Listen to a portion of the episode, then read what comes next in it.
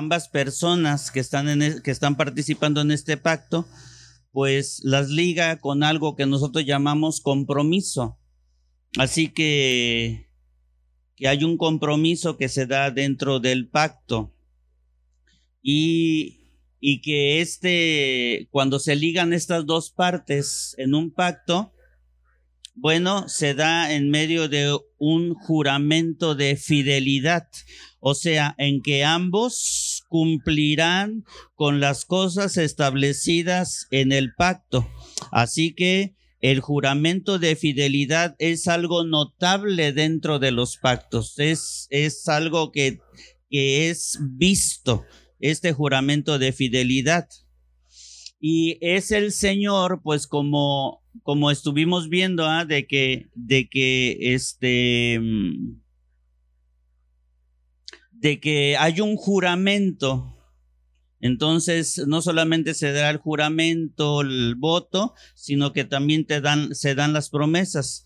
Entonces, eh, eh, Dios es el guardador de los juramentos. Dios es el que guarda eh, todas estas situaciones. ¿Por qué? Porque Dios, su naturaleza, la naturaleza de Dios es una, es una naturaleza de verdad.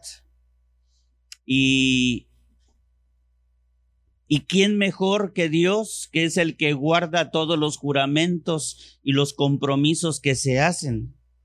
Sí, así que por eso la palabra de Dios dice que aunque nosotros seamos fieles, Dios permanece, aunque nosotros permanezcamos, aunque nosotros seamos infieles, Dios permanece fiel. Así que nosotros podemos fallar, pero Dios nunca falla. Dios nunca falla. Él permanece siempre fiel a eso. Y qué bueno y gracias a Dios por eso, gracias a Dios, porque Él permanece fiel siempre en todas las situaciones, porque si no, ¿qué hubiera sido de nosotros, amados? El Señor, un voto, un voto es un juramento verbal, también dijimos, y es un, cada vez que se hace un voto, pues es un voto que no tiene que ser violado, porque Dios detesta, detesta cuando hay algo que se jura y no se cumple. Sí, Dios, este, Dios aborrece la mentira y Dios también aborrece al mentiroso. Entonces, para poder entrar en materia de, para el tema de hoy, porque todo lo que acabo de mencionar es algo que ya vimos en las dos primeras clases, quiero que veamos cuatro puntos en, eh, después de la reforma, después de que se da la reforma, este, eh, se despega eh, la reforma, hay un grupo de personas que se aparta de la, de la religión tradicional eh, y se dan cuenta acerca de, es cuando surgen las doctrinas de la gracia y todo, todas esas cosas, ¿no? Entonces, cuando se despegan y empieza a pasar el tiempo, empieza a pasar el tiempo, pues se dan cuenta de que conforme iba pasando el tiempo, eh, empiezan a surgir grupos, grupos con ideales y pensamientos muy propios, muy propios, muy de ellos. Bueno, bueno, esto siempre ha sido en la historia, ¿no? Siempre ha sido, pero bueno, hablando solamente de los tiempos de la reforma. Entonces, en una ocasión, en una ocasión, este, resulta ser que los grupos presbiterianos, que eran los más fuertes, los grupos más grandes, empiezan ellos a platicar y empiezan a decir, pues, este, bueno, pues necesitamos hacer algo. Porque, por ejemplo, uno de los grupos que surge ahí son los, arrianos. Y que este, estos grupos, de estos grupos salen pues, ¿qué será? varios siglos después salen los, los testigos de Jehová, ¿sí? Este, donde ellos decían que solamente la doctrina de ellos era nada más de que era Dios Padre, ¿no? De que el Espíritu Santo era solamente algo impersonal y de que el Hijo, dijo el, este, que el Hijo era realmente el Padre y que el Hijo solamente una, era una manifestación del Padre, una manifestación de él, una, una manera de mostrarse, ¿no? Y, y bueno, así como los arrianos, surgieron muchos otros este, grupos así, este, herejes, ¿no? Eh, apartados de la verdad. Entonces, en Inglaterra se hace una convocación en, una, en un lugar que se llama Westminster.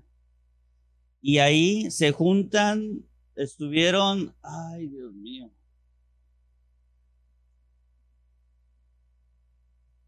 a ver si no me equivoco, estuvieron más de un año, más de un año, híjoles, no sé, pero sí más de un año estuvieron un grupo de teólogos de diferentes denominaciones, lo voy a decir así. Entre ellos, los, los que más predominaban ahí eran los presbiterianos. Entonces ellos empezaron a formar la confesión, una confesión de fe. Años después hubo una confesión de fe en la iglesia bautista, pero la primera fue, la primera confesión de fe fue en Westminster. Y, y este grupo de teólogos empezó a poner unas bases, una confesión, una, este, una de, eh, eh, fueron declaraciones, fue un catecismo que ellos formaron que tenía donde donde ese catecismo o esas enseñanzas eran pues bien bíblicas, ¿no? Y que no se salían. Así que fue una discusión en grande, o sea, fue una discusión no de pleito, siempre que cuando utilizamos la palabra discusión quiere decir que hay un intercambio de pensamientos, nos detenemos en un punto y luego lo discutimos. Y bueno, fue una discusión que duró más de un año. Y este, y y esta confesión de fe fue dividida en capítulos. Y el capítulo 22 de la confesión de fe de Westminster habla acerca de los pactos, los votos, los juramentos y las promesas. Entonces, yo te voy a presentar cuatro, eh, cuatro, este,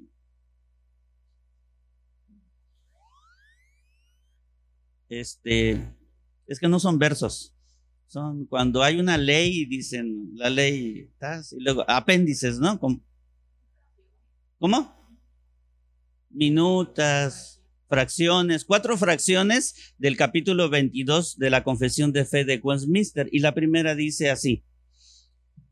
En el capítulo 22.1 dice, un juramento lícito es una parte de la adoración religiosa mediante el cual una persona en ocasión de vida, al jurar solemnemente, pone a Dios como testigo de lo que afirma o promete y se somete a que se, la, a que se le juzgue conforme a la verdad o a la falsedad de lo que jura. Y ahí están los versículos del cual se desprende ese pensamiento de los teólogos. Así que Mira, parte de tu adoración es tu alabanza, ¿sí? Porque tenemos que alabar. Parte de nuestra adoración son nuestras ofrendas, son nuestros diezmos, este, eh, son nuestras limosnas. todo esto es parte de nuestra adoración, nuestro servicio es parte de nuestra adoración. Pero parte, otra parte de nuestra adoración son los juramentos. Así que, y es lícito, o sea, es legal hacer un juramento.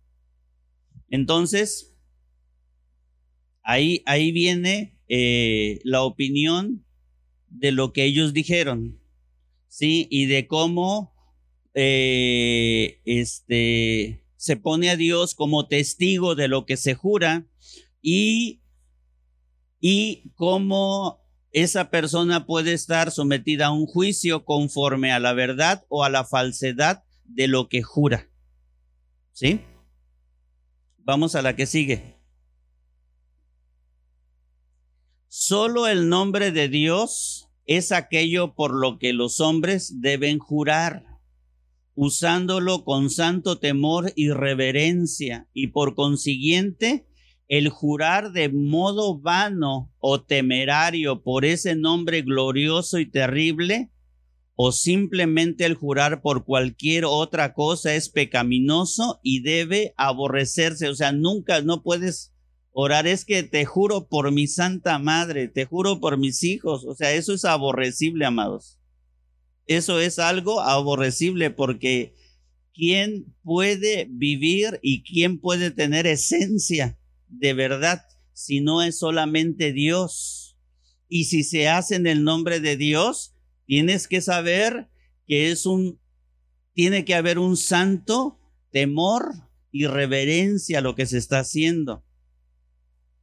Dice, continúa diciendo, sin embargo, como en asuntos de peso y de importancia, el juramento está justificado por la palabra de Dios. O sea, se puede hacer tanto en el Nuevo Testamento como en el Antiguo. Por eso cuando una autoridad legítima exige un juramento legal para tales asuntos, este juramento debe hacerse.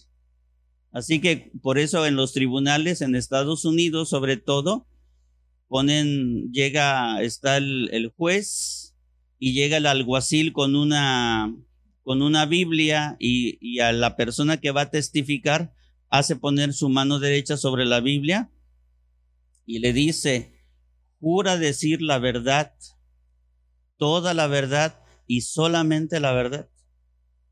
Amados, y si ese testigo miente, entonces va a venir un juicio inminentemente sobre esa persona. ¿Sí? Entonces, ok, y ahí están todos los versículos bíblicos donde ese pensamiento gira. La que sigue. 22.3. Todo aquel que hace un juramento debe considerar seriamente la gravedad de un acto tan solemne. Yo espero que vayan captando la idea de esto. Vuelvo a leer, todo aquel que hace un juramento debe considerar seriamente la gravedad de un acto tan solemne y por lo tanto no afirmar sino aquello de lo cual está plenamente persuadido de que es la verdad, y tampoco puede ningún hombre obligarse por un juramento o cosa alguna, excepto a lo que es bueno y justo y a lo que se cree que ser así, y a lo que es capaz y está resuelto a cumplir. O sea, todo eso que acabo de leer es como una, es como aquel que se sienta a planear los costos de lo que le va a salir un juramento. O sea, no podemos jurar nada más así a la ligera. La Biblia dice, si lo vas a hacer así, mejor ni lo hagas. Un juramento como parte de tu adoración es es algo en lo cual tú te puedes sentar y tienes que medir los costos. Porque si no, va a venir, estoy pensando en, en un pasaje nuevo testamentario, o sea, va a venir sobre tu vida vergüenza. Si viene un ejército grande y, ves que no vas a, no vas a poder contra él, entonces dice, nos dice nuestro Señor, mejor manda unos eh, mensajeros y diles a tus enemigos, a ver, que yo lo que quiero es paz, no quiero pelear contigo. Pero es porque ya calculaste que ellos van a acabar contigo. Entonces, ¿sabes qué? O sea, yo, yo quiero la paz. Entonces, toda esta, todo lo que le estoy diciendo es la naturaleza en donde gira el cálculo de un juramento. Luego dice, sin embargo, es pecado rehusar el juramento tocante a una cosa que sea buena y justa cuando sea exigido por una autoridad legítima. Lo que, lo que señalan los pasajes bíblicos ahí es que, por ejemplo, tú no puedes dejar de jurar en buscar la santidad o buscar la pureza o buscar un, este, un avance en tu vida espiritual. O sea, tú no puedes dejar de jurar eso. Porque si tú dejas de jurar eso, entonces estás en pecado. Caemos en esta situación pecaminosa, porque entonces no estamos, o sea, recordemos que los juramentos son parte de nuestra adoración. La que sigue, por favor. Y la última. El juramento debe hacerse en el sentido claro y común de las palabras, sin equívocos o reservas mentales. O sea, que no seamos ventajosos cuando hacemos un juramento. Que no seamos ventajosos, sino que tengamos una, una mente bien abierta, como dicen hoy, una mente bien abierta para el cálculo del juramento que se va a hacer sin reservas, o sea, sin, sin, bueno, a lo mejor ahorita lo vamos a ver durante la clase. Tal juramento no puede obligar a pecar, pero en todo aquello que no sea pecaminoso, una vez hecho, e, es de obligado cumplimiento, aun cuando sea el propio daño del que lo hizo y no debe violarse porque se haya hecho a herejes o incrédulos. Sale, o sea, un juramento se tiene que cumplir. Y ahí están las citas bíblicas. Así que hablamos de que un juramento, un voto, perdón, un voto es, es un juramento verbal hecho a Dios para llevar a cabo algún servicio, para hacer un, un avance, para alcanzar algo o para abstenerse de ciertas cosas. Ese es un voto. Así que el voto, como lleva un juramento verbal, tiene que tener esta esencia de lo que acabamos de hablar. Cuando nosotros juramos y a través del juramento deseamos alcanzar cosas, entonces tenemos que saber, amados, tenemos que saber que si hemos entendido de que es un juramento donde yo quiero, yo quiero avanzar, donde yo quiero ir más adelante, donde, a ver, este año hice esto y, y logré esto, pero el próximo año yo quiero lograr más porque todas nuestras vidas, todas las áreas de nuestras vidas, en nuestra vida de adoración, de alabanza, de servicio, de dádivas, de, de, de amor fraternal, de coinonía, de todo, todas las áreas expresivas de la vida cristiana tienen que avanzar. O sea, no podemos y tú no puedes ser igual que el año pasado. No puedes continuar así, no puedes transitar en el 2022 teniendo la misma estatura, porque eso es anormal hasta en la, fisiología. Todo siempre va progresando, todo siempre va en crecimiento, todo siempre va en desarrollo. Entonces no podemos quedarnos en el mismo nivel. Tenemos que avanzar, pero cuando nosotros avanzamos, hermanos, Dios por su gracia nos va dando más. Escucha, se nos va dando más. Y entre más recibes tú, más se te va a demandar. Entre más recibes tú, más se te va a demandar. Pero tú no tienes la opción, ni yo tengo la opción de decir, yo no voy a avanzar. Porque en el avance está el juramento y el juramento no se puede quebrantar se tiene que cumplir el voto.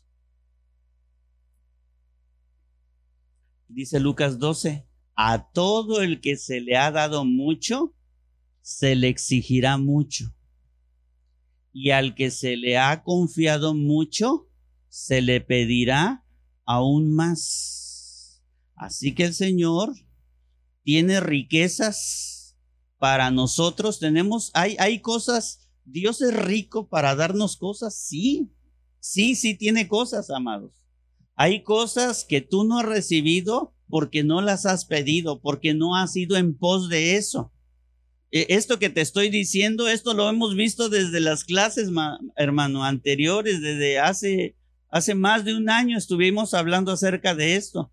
Ahora que hablamos acerca de este, de, de telema, que es de dar, que hablamos del dinero, pues hablamos de las riquezas terrenales, pero las riquezas celestiales. Bueno, esas riquezas celestiales que Dios tiene, no solamente para cuando estemos en el cielo, sino cuando las cosas que Dios suelta a nuestras vidas mientras estamos aquí en la tierra, porque toda buena dádiva y todo don perfecto desciende de lo alto. Bueno, esos dones que descienden de Dios son las que nos enriquecen, son las que te enriquecen en tu vida cristiana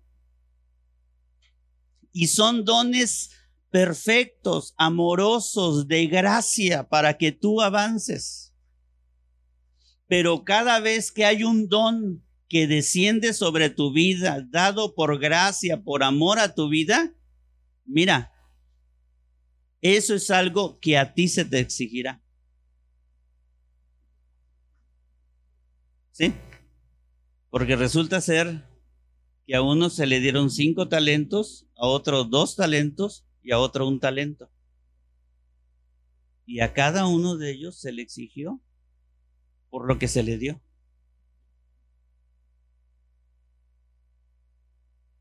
Entonces vamos en avance, pero también va a haber una exigencia de parte del Señor.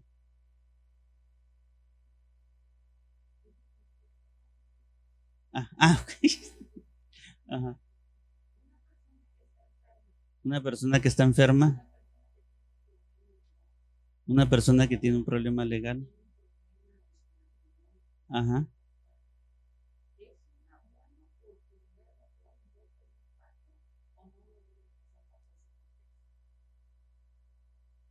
Bueno, primeramente, una persona que va a hacer un voto y que va a jurar tiene que tener entendimiento. Eso es lo primero. Tiene que tener entendimiento, porque nos dimos cuenta o nos hemos dado cuenta que la voluntad no es la que transforma, es el entendimiento. La voluntad es una. Nosotros podemos querer, quisiéramos hacer cosas. A veces dentro de nuestra voluntad está eso. Pero la voluntad no transforma tu corazón, ni tu mente, ni tu manera de pensar es el entendimiento. Hay gente que en su voluntad no quiere hacer nada, pero cuando llega el entendimiento, el entendimiento mueve la voluntad de la persona. ¿Sí?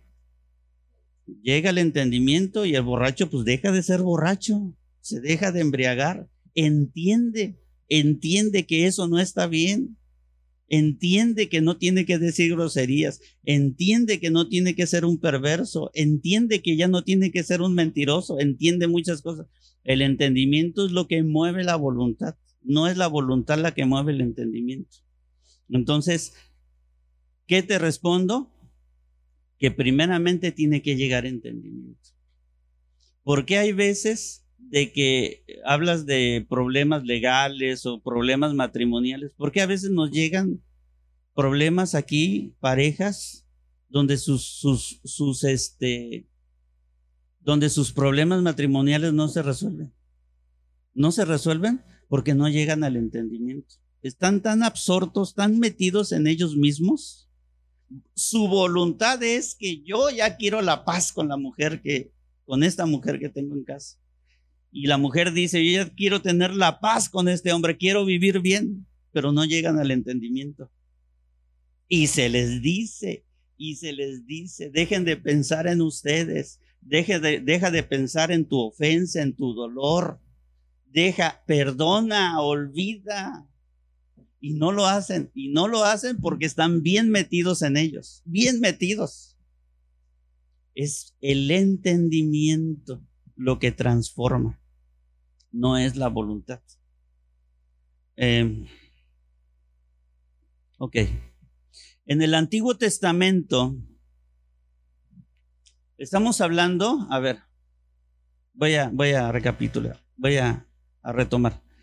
Estamos hablando de que cuando recibimos de Dios algo por amor, por gracia de parte de Él a nuestras vidas, son cosas que nos van haciendo avanzar Dios te confía cosas, Dios te da talentos y, y dones y, te, van a, te van haciendo avanzar. Cada vez que recibimos esas gracias, nuestro entendimiento va subiendo de nivel, va subiendo de nivel, va subiendo de nivel. Y esas expresiones de, de crecimiento son los que nos van haciendo parecernos cada vez más a Cristo en todos los aspectos, incluyendo el aspecto sacrificial de Él, de su voluntad.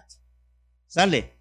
O sea, no solamente vivir a Cristo es una buena moral, sino también es una buena, como dice Filipenses capítulo número 2, ¿sí? Cuando dice Pablo, tengan este mismo sentir, tengan esta misma, en el original griego dice, tengan esta misma actitud. O sea, no solamente parecernos a Cristo no es en el aspecto solamente moral, sino es el, es el, es el, es el parecernos en la actitud de Él. ¿Y cuál fue la actitud? Fue una actitud sacrificial de ser, de huir de Él mismo para hacer la voluntad del Padre. Entonces, cuando estamos en ese camino, cuando estamos hacia allá, pues es porque cada vez en nuestras vidas van creciendo cosas, ¿no? Van creciendo cosas. Bueno, digo, voy entendiendo de que el tema del dinero, que es muy confrontativo para mucha gente, ¿ah? Este, ah, entonces tengo que dar. Y yo lo entiendo. Tengo que dar. Tengo que dar. Hace poco estaba escuchando una, una, una enseñanza acerca de la pureza de corazón y este, y estaba, estaba escuchando este, a este hombre eh, hablar, hablar acerca, acerca de esto, ¿no? Este, eh, este hermano Núñez, que decía, dice, pues es que ahí está la gente como que quiere desmar y no quiere desmar, está, o sea, tienen un corazón, dice, decía este, el hermano Núñez, ambiguo, ambiguo, o sea, no saben qué hacer, no se identifican con la enseñanza bíblica y lo hacen bajo otras razones, pero no bajo una convicción escritural de la palabra. Entonces, este, cuando nosotros vamos recibiendo esos dones, cada vez estamos dando, cada vez estamos sirviendo, cada vez estamos en coinonía, fraternizando y, y sirviéndonos unos a otros con mayor entendimiento. Y este servicio era el que Dios demandó desde el Antiguo Testamento. En el Antiguo Testamento, fíjate, Dios forma a su pueblo con doce tribus y de las tribus toma a la tribu de Leví. Y todos de alguna manera le iban a servir, pero quienes eran escogidos principalmente, que habían sido señalados y decir, tú me vas a servir, fue la tribu de Leví. Ellos eran los que le iban a servir a Dios. Y de la tribu de Leví salían todo el linaje de los sacerdotes. Todo el sacerdocio venía de ahí. Todos los sacerdotes eran levitas, pero no todos los levitas eran sacerdotes. Entonces, cuando Dios los escoge, estos hombres fueron apartados para el servicio a Él, escogidos para que le sirvieran a Él. No escogió a la tribu de Judá, aunque Cristo venía de la línea directa de la tribu de Judá, no este, no este, no vino de la tribu de Leví. Por eso el sacerdocio de Cristo no es el sacerdocio levítico, es un sacerdocio que viene que viene directamente relacionado con el sacerdocio de Melquisedec. Melquisedec fue rey y sacerdote, fue sacerdote, pero no fue un levita.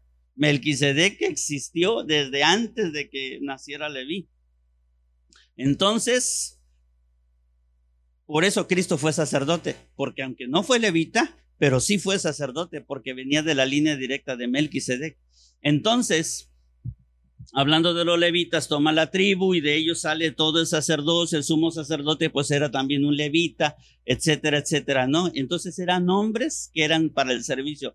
Todos ellos tenían que servir a Dios. Estaban para eso. Estaban para eso. Ellos se sostenían y vivían de todo lo que, de las ofrendas que llegaban ahí, de todos los sacrificios, ellos tomaban para ellos. De eso vivían ellos de lo que el pueblo daba. Por eso, de alguna manera, todas las demás tribus servían a Dios porque todos daban y al dar sostenían el sacerdocio levítico, eh, sostenían a la tribu de Leví, que eran los que Dios había apartado para él. Entonces, no, no había otras personas que sirvieran a Dios si no eran ellos. Pero, pero, entre todas las demás tribus, sí había gente que le quería servir a Dios. Sí había gente que estaba apasionada por Dios y que le quería servir.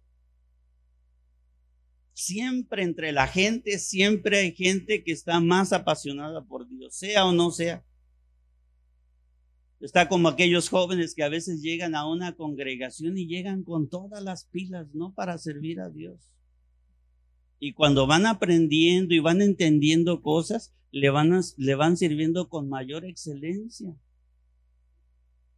Y, le van, le van, este, le van sirviendo de una manera pues apasionada, se vuelven radicales. Mira, ya cuando un joven se vuelve radical, ya ni quien lo detenga, ni el diablo los puede detener, ¿eh? A ese tipo de personas, ni el diablo los detiene. ¿Sí? Y siempre que Dios levanta personas así, las levanta precisamente a veces por los tiempos que se está viviendo. Entonces, entre el pueblo de Israel había gente que le quería servir a Dios. Entonces, no solamente eran los levitas y no solamente eran los sacerdotes, sino aparece una tercera clase de personas. Y a ellos se le llamaban los nazareos. Los nazareos era este tipo de personas que le servían a Dios, no siendo de la tribu de Leví. Y en el libro de Números, capítulo número 6, habla acerca de este, de este orden nazareo.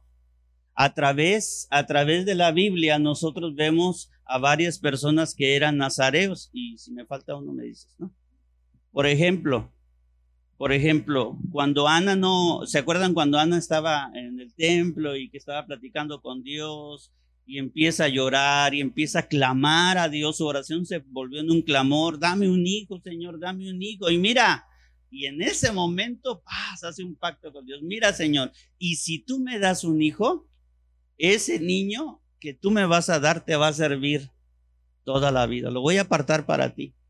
Y Dios escucha la oración y en ese momento toma las palabras de Ana y Dios hace un juramento, hace un pacto con Ana y quita la esterilidad de la matriz de Ana y, Ana concibe del Cana, su esposo, un embarazo y nace Samuel. Y después de ser destetado Samuel, se lo entrega al sacerdote Elí. Y fue así como este Samuel empezó a servir a Dios. Samuel fue un nazareo. Otra persona que fue un nazareo fue el profeta Elías. Elías fue un nazareo. El profeta Jeremías, él fue, no todos eran nazareos. El profeta Jeremías fue nazareo también. Otro que fue un nazareo fue Sansón desde pequeño, Sansón lo que lo, lo, bueno, ahorita vamos a hablar de eso. Sansón. Luego, si nos pasamos a los tiempos del Nuevo Testamento, el primer, el, el, el, Nuevo Testamento, la apertura, la presentación del Nuevo Testamento es la entrada o la salida a escena de Juan el Bautista. Él era un nazareo. Juan el Bautista era un nazareo y después el nazareo por excelencia, nuestro Señor Jesús. Él fue un nazareo. Así que esta orden de nazareos es, es una orden que los vemos mencionados y, estipulados en, en Números capítulo número 6, que dice, el primer versículo dice, da al pueblo de Israel las siguientes instrucciones. Si alguien del pueblo, sea hombre o mujer, porque no solamente eran hombres, sea hombre o mujer, hace el voto especial de Nazareo, consagrándose al Señor de manera especial. Repite conmigo, consagrándose al Señor de manera especial. Otra vez, consagrándose al Señor de manera especial. Todo cristiano tiene que vivir una vida consagrada, amados, y tenemos por eso esa lucha contra el pecado, la carne y el diablo, porque tenemos que vivir, tenemos que andar por caminos de pureza para este dirigidos a una vida de santidad. Y aunque un cristiano puede estar en esta situación de caminos de pureza y de consagración, escucha, sí, los nazareos vivían una, una consagración de manera especial. Repite conmigo, de manera especial. De manera especial. Entonces, miren, la Biblia solamente menciona, este, menciona a, a, estos hombres que les acabo de mencionar que eran nazareos, pero realmente el pueblo de Israel tenía jóvenes que se levantaban y como los, como cuando en la persecución de la iglesia primitiva, Sí, que los venían los soldados romanos y agarraban a los cristianos y los llevaban para el Coliseo y para que fueran muertos por ya sea por los gladiadores o por las bestias ahí adentro. Y este, pero había jóvenes que estaban así como locos, amados. Estaban apasionados por el Señor y ellos decían, "Yo soy cristiano." A mí, a mí llévame, a mí llévame. O sea, ellos no, los, los soldados no los buscaban, ellos corrían tras los soldados llevaban a sus hermanos y a las hermanas arrastrando y decían, a mí también llévame, yo también soy, soy cristiano, llévame a mí, llévame a mí, porque ellos sentían un, como un, este, ¿cómo se dice? Una pasión, un, un, un este, un este, cuando eh, eh, se sentían, sentían muy dignos, y es que el Señor lo dice, ¿no? O sea, cuando eres perseguido, por el nombre de Cristo, siéntete digno. Y ellos se sentían dignos de entregar su vida y no importa que fueran los leones a matarlos. Ellos se entregaban solitos y en el Antiguo Testamento había grupos de jóvenes sobre todos que se levantaban como nazareos, se juntaban en las plazas y era bien fácil distinguir a los nazareos porque todos traían el cabello largo. Todos traían cabello largo, todos hacían un voto no solamente de corazón, sino exterior, donde ellos se hacían notar. Y ellos eran los primeritos que salían a la guerra. Cuando el rey salía a la guerra, eran los primeros que salían. Cuando David salía a la guerra, a los primeros que tomaba eran los nazareos porque estaban bien consagrados para el Señor. Porque tenían una manera especial de consagrarse y la manera de consagrarse para él era a través de un voto. Y si había voto, entonces había por ende un juramento. Ahora, ¿cuándo aparecen? Ya me, como que me adelanté, pero ¿cuándo aparecen los nazareos? Fíjate bien, ¿cuándo aparecen los nazareos? Los nazareos aparecen cuando Dios quería redireccionar al pueblo de Israel. Cuando el pueblo de Israel andaba así como que mal, que eran vencidos por sus enemigos y su pueblo estaba temeroso o andaban pensando cosas falsas en su fe y todo eso, entonces Dios redireccionaba a su pueblo a través de los nazareos. Por eso uno de ellos fue Sansón. Un nazareo confrontaba el status quo religioso de las personas. Los nazareos son aquellos, son aquellos que te hacen sentir así como que incómodo. Así como que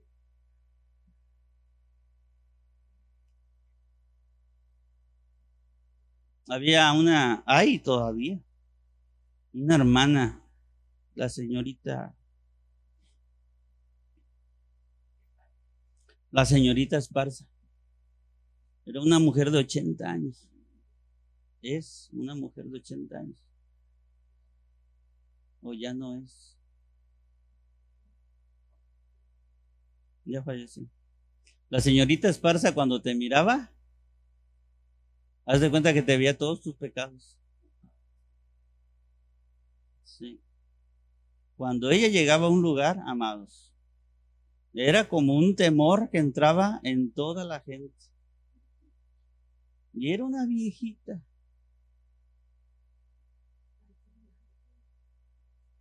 Nunca conocieron al hermano David, este, David Arcos. Yo lo conocí, cuando yo me convertí, yo lo conocí. Platicaba conmigo, me abrazaba y, bueno, ya me identificaban. Y yo me siento muy, muy digno por eso, ¿no? Por, por un siervo como él. Pues hermano David Arcos predicó hasta los 100 años, ¿no? Cumplió, llegó a tener 100 años, ¿no? Él, ese hombre, amados, también tenía una mirada donde te desnudaba toda el alma. Y él se paraba y no había nadie, no había pastor de 30, de 40, de 50 años. Se reconocía su autoridad, amados. Gwen Myers es otro. Todavía vive, ¿verdad? Hermano Gwen. Gwen Myers también. Son hombres amados. estuve hace años en, en, Celaya, Guanajuato, en conferencias que él daba Gwen Myers. Personas de gran autoridad. No son grandes siervos, simples, son simples hombres, no son diferentes a ti y a mí, pero que han hecho esto de lo cual estoy hablando. Un llamado al voto nazareo es un llamado para buscar niveles altos de devoción. Esto quiero que lo apuntes. Un llamado al voto nazareo es un llamado para buscar niveles más altos de devoción.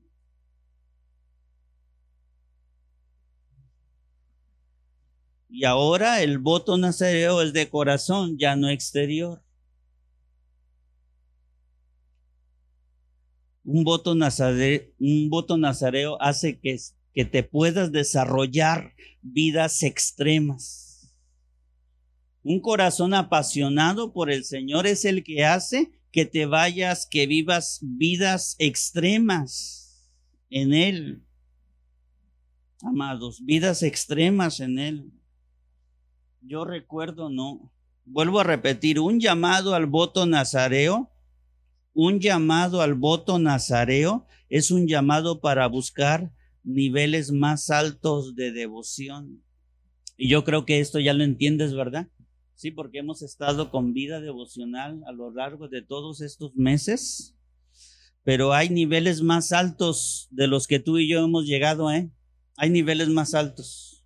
Eso creo que es lo más básico, lo que tú y yo hemos hecho en estos meses, eso es lo más básico, porque hay, hay niveles más altos. Mi esposa y yo hemos tenido la oportunidad en el pasado, cuando estábamos más relacionados con gente, con otros pastores, sobre todo de la Ciudad de México, de ver a jóvenes cómo hacían votos nazareos, amados cómo había jóvenes, señoritas, por ahí tenemos una foto. Por ahí traemos, por ahí entre las fotos que tenemos, tenemos una, una vez les tomamos una foto. A las señoritas un día estaban en una conferencia y le estaban hablando acerca de los votos nazareos. Y estaban hablando de eso y ellas dijeron, yo hago un voto nazareo, y luego otra, y luego otra, y luego otra, y luego otra, así. Y el pastor que estaba predicando ahí, que es un amigo mío, este, estaba ahí hablando y, todo eso. Y, y quienes quieren, a él se le ocurre decir, ¿a quiénes quieren hacer un voto nazareo? Vienen ellas y dice, yo quiero, y yo quiero, y yo quiero, y yo quiero. Sí, a ver si es cierto, es cierto, sí, les vamos a cortar el cabello, córtenme el cabello. Y la raparon. Y la raparon.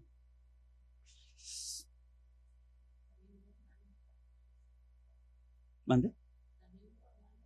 Ah, también hubo, hubo hermanas grandes. Y todos ellos, amados, todos ellos son pura, es una generación de pura gente que está sirviendo a Dios actualmente. Yo con el único que tengo contacto es con este, con el que está en San Luis Potosí, ¿cómo se llama este? Este, ¿cómo se llama Ángel?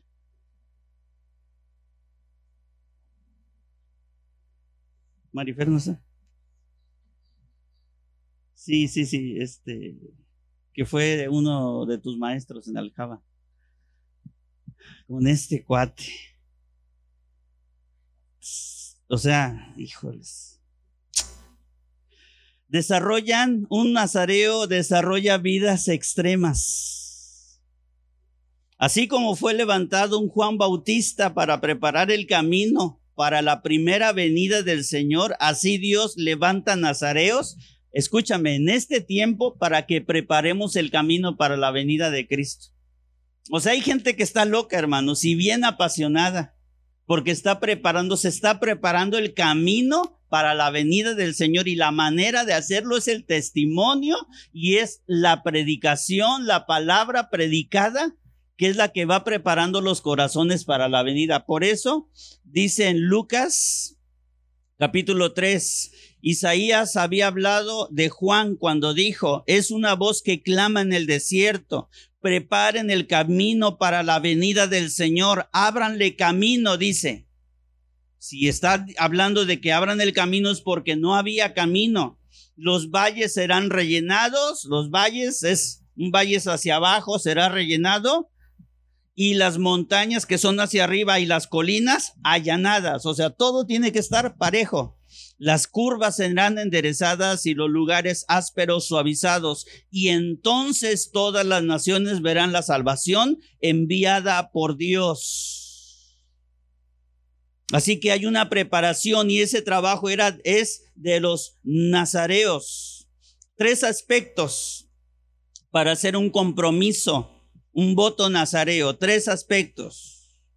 Vámonos nuevamente a números, pero número uno dice, ¿no? Dale otro, adelante. Ahí está. Dice, ya leímos el verso 1 y 2, y si te das cuenta, a ver, no lo tengo, ah, sí, aquí lo tengo, te lo voy a leer el verso 2 del, de número 6. Dice, da al pueblo de Israel las instrucciones si alguien del pueblo, sea hombre o mujer, hace el voto especial de Nazareo, consagrándose al Señor de manera especial. Fíjate bien, este, este, estas palabras del Señor, a diferencia de tantas enseñanzas que hemos, que hemos eh, dado, no entra bajo la misma característica, porque siempre el Señor, siempre cuando el Señor dice algo, hay un imperativo. Hay un imperativo, o sea, no es una opción, es un mandato, pero el voto nazareo es una opción. O sea, y cuando hablo de opciones, es una invitación que el Señor hace para hacer este voto nazareo. Dios no manda, Dios está invitando a que hagamos ese voto. Dice, si alguien del pueblo, sea hombre o mujer, hace el voto especial de Nazareo, consagrándose al Señor de manera especial, dice, se abstendrá. Número uno, la primera característica o el primer aspecto, se abstendrá de vino y de sidra.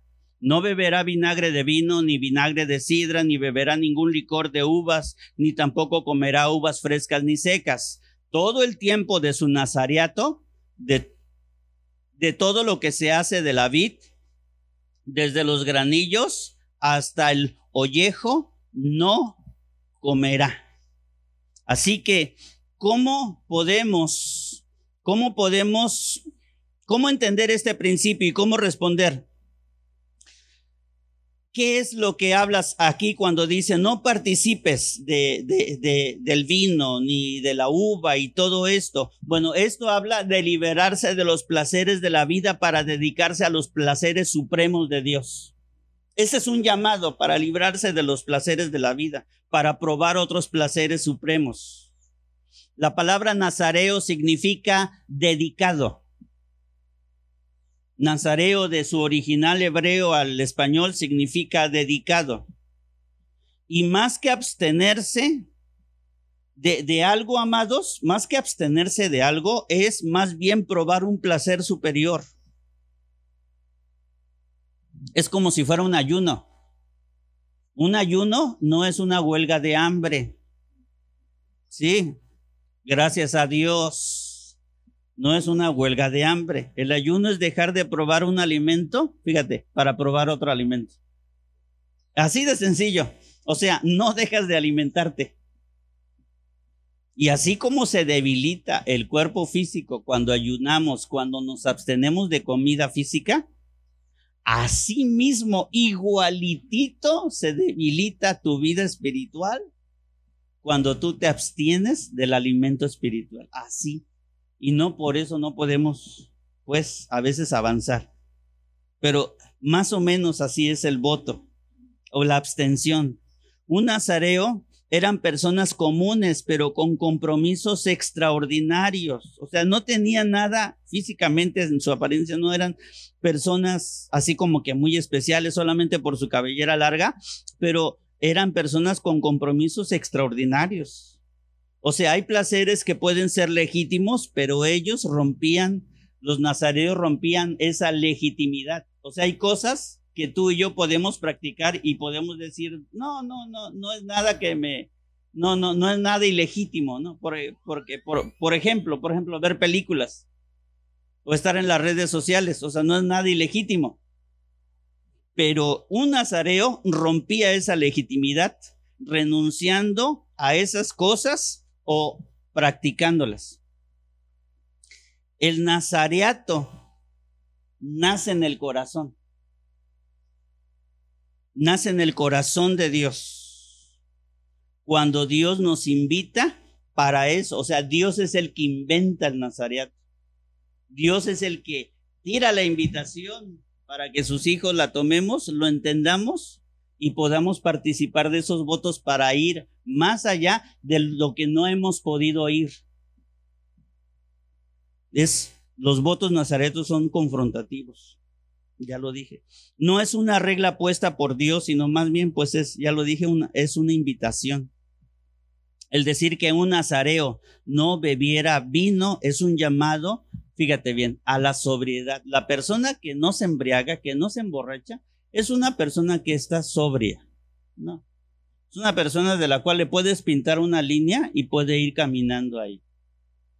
El borracho por lo regular es el que se exterioriza las cosas que no dice en su sobriedad, las saca cuando está embriagado. ¿Por qué? Porque se rompen todos los límites dentro de él.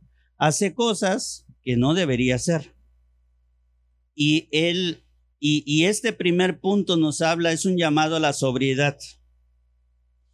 ¿Por qué? Pues porque hay cosas en este mundo que nos embriagan, hermanos. O sea, no solamente el vino embriaga. Hay muchas cosas que embriagan nuestra mente, que embriagan nuestros sentidos y embriagan nuestro corazón. Dice primera de Tesalonicenses 5:6. Por tanto, no durmamos como los demás, sino velemos y seamos sobrios. Fíjate bien cómo contrapuntea los dos términos, sobriedad y estar dormidos. Sobriedad. Efesios 5, ¿Por qué un, embriagado se puede dormir? Porque dice Efesios 5:14, por lo cual dice, despiértate tú que, tú que duermes y levántate de los y te alumbrará Cristo. A veces vamos en el carro y vemos a las personas que están así tiradas en la, banqueta, bien embriagadas. Y luego Caro me dice, este, híjole, ¿no estará muerto? Le digo, no, no está muerto. Le digo, sí, sí está respirando pero está embriagado. Pareciera que estuviera muerto, pero está dormido y parece estar muerto. Así por lo cual, despiértate tú que duermes y levántate de los muertos y te alumbrará Cristo. Ahora, ahí mismo en ese mismo capítulo, en el verso 18 dice, no os embriaguéis con vino en lo cual hay disolución, antes bien sed llenos del Espíritu Santo. Eso, ese es un llamado a la sobriedad, lo que dice ahí Efesios 5, 18. Luego Tito 2 dice, enseñándonos que renunciando, di conmigo, renunciando.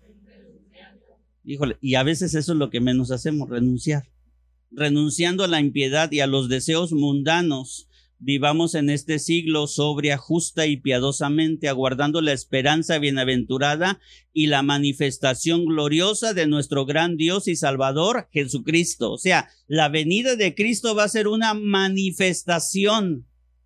Es una manifestación. Cuando Dios levanta a los nazareos, cuando hay gente que se va por los votos nazareos, es porque hay que redireccionar cosas por eso hay, a veces hay gente, hay pastores, predicadores que enseñan la, buena palabra y esa buena palabra redirecciona al pueblo de Dios, porque a, a lo mejor el pueblo en ese momento, en ese tiempo, está, se está desviando tras otras cosas. Entonces aparece la gente que está dedicada, que renuncia a la piedad y a los deseos mundanos. Y hay deseos mundanos que son legítimos que son legítimos, pero nos están estorbando para cuando llegue la manifestación gloriosa de nuestro Señor Jesucristo.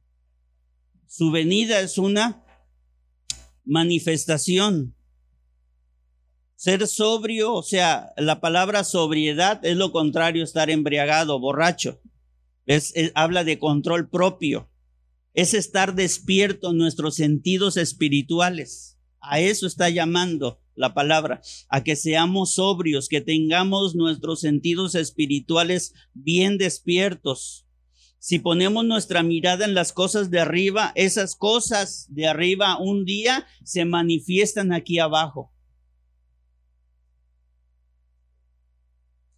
Y ya las habremos conocido. Si hay algo que debe ir en aumento en nuestras vidas, hermanos, constante, es la sobriedad.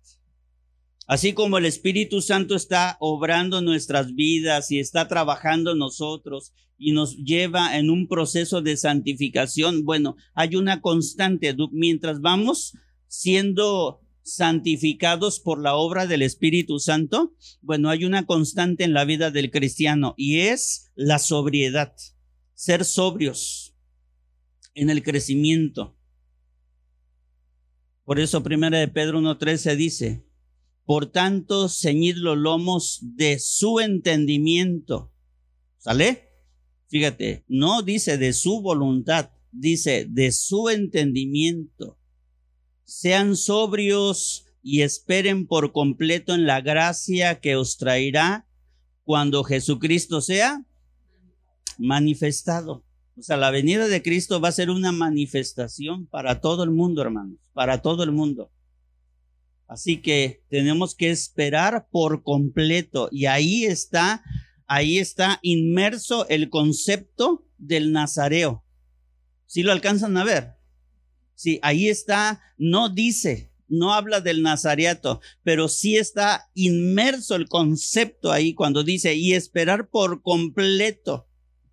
O sea, tenemos que renunciar a las cosas mundanas y, como dice, y a la impiedad. Así que la sobriedad es un arma, es un arma contra el enemigo. El enemigo toma ventaja sobre aquellos que están siendo embriagados por cosas del mundo. O sea, el diablo siempre va a tomar ventajas. No viene, no viene anotado ahí, pero este, pero este, Pedro habla acerca de, eh, sed sobrios y velad, porque vuestro adversario, el diablo, anda como león rugiente alrededor buscando a quien devorar. Entonces, el llamado es a la sobriedad. ¿Por qué? Porque hay un enemigo que nos está rondando. Cuando no somos, cuando no somos sobrios, entonces somos presa de ese enemigo. A ver, dale otro clip, porfa. Ah, sí, sí lo puse. Dale otro, por favor. Segundo punto, número 6.5 dice, en la Biblia el cabello es un símbolo de santidad. Por donde le quieras ver. Sí, hay muchas cosas que toman símbolos. Bueno, el cabello es un símbolo de santidad. Primera de Pedro 3. Ah, no, espérate, 6.5 dice, todo el tiempo del voto de su nazariato no pasará navaja sobre su cabeza, hasta que sean cumplidos los días de su apartamiento a Jehová, será santo, dejará crecer su cabello. Así que el secreto de la fuerza de un nazareo a ver, apúntale ahí, por favor. el secreto de la fuerza de un nazareo. ¿Quieren saber dónde es?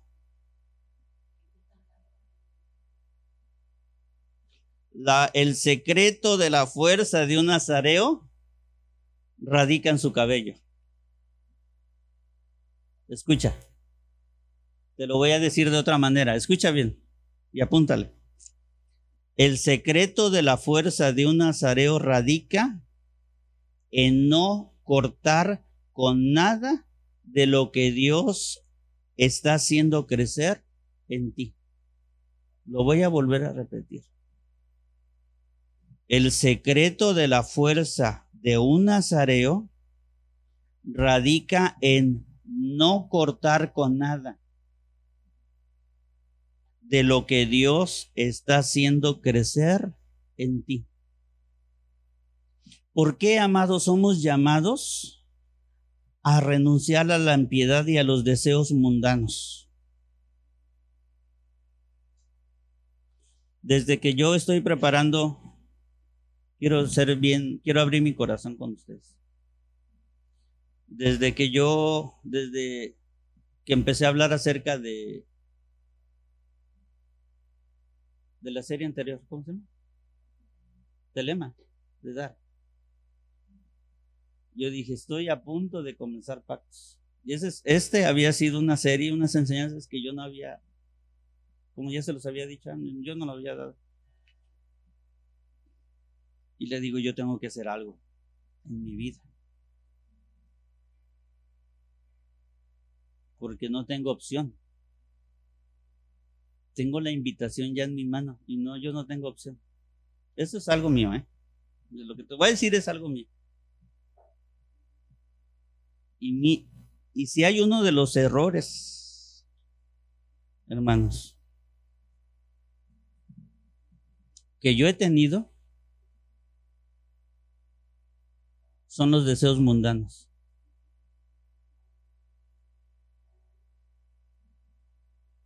Y yo cuando llego a este tema, yo digo, yo tengo que hacer algo.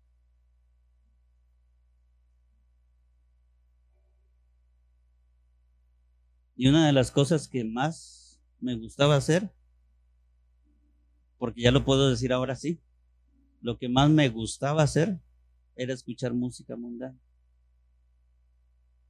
Era lo que más me gustaba hacer.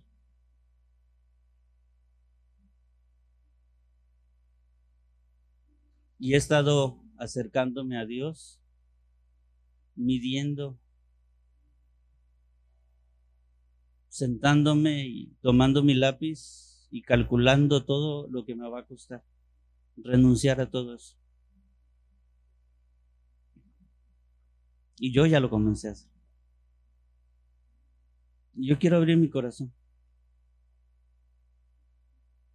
Porque yo sé que no va a venir juicio de ustedes y porque yo sé que van a menos a tratar de entenderme. Pero ya no más. Ya no más.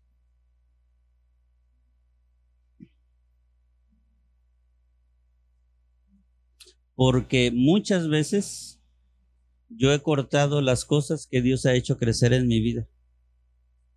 Y no puedo seguir creciendo en eso. Y eso es algo mío, hermanos. Es algo mío. Es algo mío. Es algo entre Dios y yo. Y se los quiero comentar. No tengo que seguir caminando igual, tengo que seguir caminando diferente.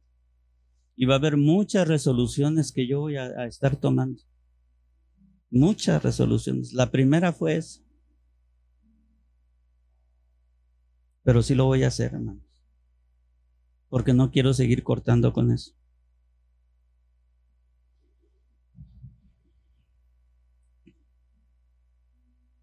Porque fíjese que a pesar de cómo somos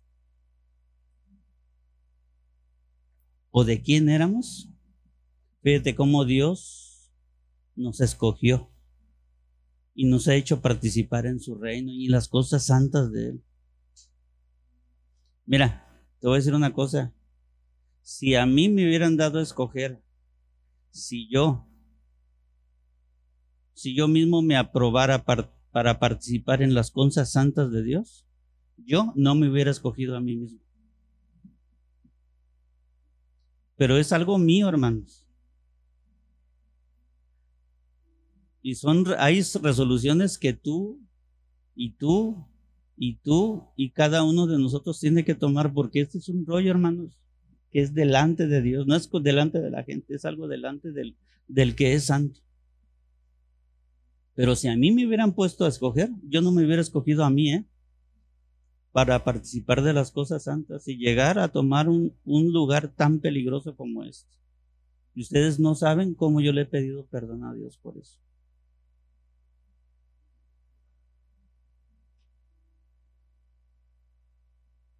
Yo no me hubiera elegido a mí mismo. Pero por su gracia, Él nos alcanzó. Por su gracia estamos donde estamos. Escúchame bien, estamos en la congregación de los santos. Estamos en la congregación de los santos. Ni yo soy mejor que tú, ni tú eres mejor que yo. Delante de Dios tenemos un solo precio. Y ese precio es la sangre de Cristo.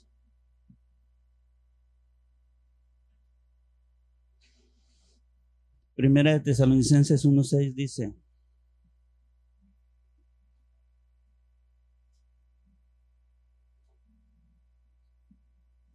Primera de Tesalonicenses 1.6 dice, estoy convencido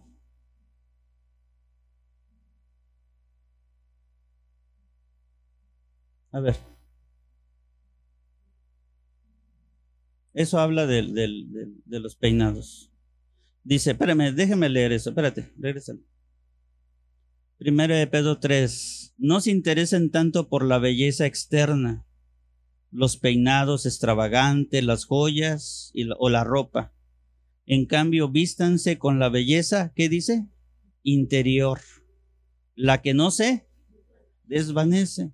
La belleza de un espíritu tierno y sereno que es tan precioso a los ojos de Dios.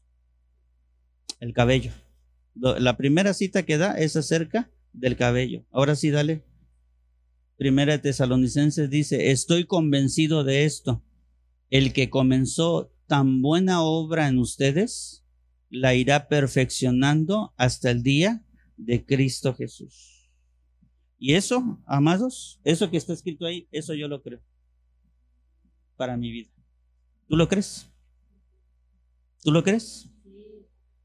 Todo lo que nace de Dios crece. No cortes lo que Dios está, está haciendo crecer en ti. No lo cortes.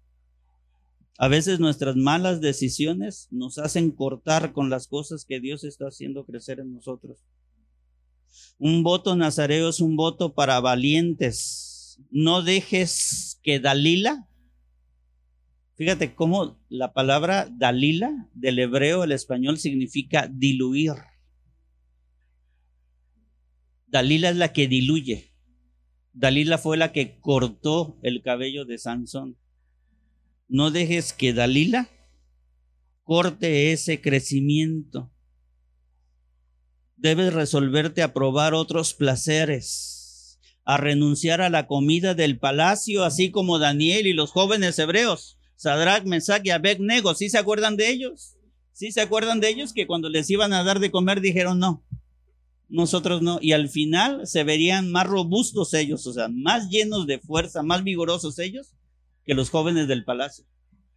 Eran otros príncipes, eran otros güeritos, eran otros bien, bien, bien, este, eran otros, este, eh, otros jóvenes bien parecidos, igual que ellos. Pues es que el, el rey no se equivocaba. ¿Sí? No escogía a cualquiera. Y cuando vio a Daniel, a Sadrach, a, a, Sadrach, Mesach y Abednego, los llamó a cada uno, a ver, vénganse. Estos muchachos no solamente son guapos, también son bien inteligentes. Estos tráiganmelos aquí cerca, porque me quiero rodear de gente así. Y cuando tenía todo el grupo y los llamó, a, sírvanles y les iban a servir la gran comida del palacio. Imagínate qué manjares Sí, es como cuando entras a internet y eh, abres internet, ¡bum! y te aparece un gran banquetote de cosas. Pedro, pero estos cuatro jóvenes, estos cinco jóvenes, estos jóvenes hebreos dijeron, no, eso no. Eso no. Prefiero, mejor me voy por las verduras, me voy por esto. Pero les dice la persona que había sido enviada para eso, pero este qué va a pasar, dice, confía en nosotros. Dice, si en 10 días nos ves débiles, dice, nos reportas y que nos maten y que nos hagan. Dice, pero vamos a estar bien, confía. Le dio ánimo al, al tipo ese. Y al final se veían más vigorosos ellos que los otros jóvenes. Ese es un voto nazareo. Número tres. Ya termino con esto. Todo el tiempo que se aparte para Jehová no se acercará persona muerta, ni aun por su padre, ni por su madre, ni por su hermano, ni por su hermana podrá contaminarse cuando mueran, porque la consagración de su Dios tiene sobre su cabeza. O sea, un nazareo no toca nada que provoque muerte en él. Hay cosas que hacemos, cosas que pensamos, cosas que practicamos, cosas que decimos, que en vez de que traigan vida a nosotros, en vez de que aumenten la vida de Cristo, nosotros saben lo que hace? Trae muerte. Empezamos a agarrar cosas muertas, cosas muertas. Y esos van matando las cosas, la vida de Cristo en ti, la pasión. Por eso no nos apasionamos, amados, por el Señor. Porque hay cosas muertas que estamos tocando. Por eso el verso termina diciendo, porque la consagración de su Dios tiene sobre su cabeza. Mateo 19, 29, Jesús dijo, y cualquiera que haya dejado casas, o hermanos, hermanas, padre, madre, mujer, hijos o tierras, por mi nombre, recibirá cien veces más. ¿Pierdes? Pregunto, ¿pierdes? ¿Qué es lo que pasa? Ganas, recibirá cien veces más y heredará la vida eterna. Sí, amados. Y cuando está hablando de vida eterna es porque no eres salvo y ya eres salvo. No, no, está hablando de las cosas que la vida eterna, las cosas abundantes que la vida eterna tiene para con nosotros. Cuando renunciamos a las cosas, siempre con el Señor parecerá como que perdemos, pero siempre vamos a ganar. En todos los aspectos. Yo te animo para que a lo largo de esta semana tú hagas una decisión de hacer un voto nazareo.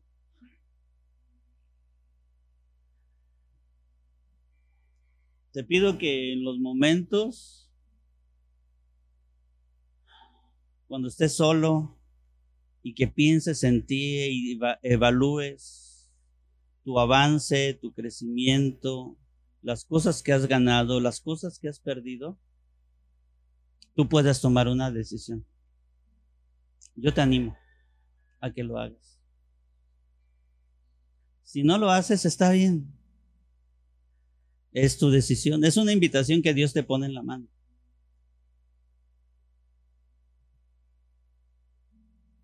Pero si quieres toparte con las cosas extraordinarias del Señor, si tú puedes, si tú quieres lograr las cosas que no has logrado hasta ahorita, lo puedes hacer.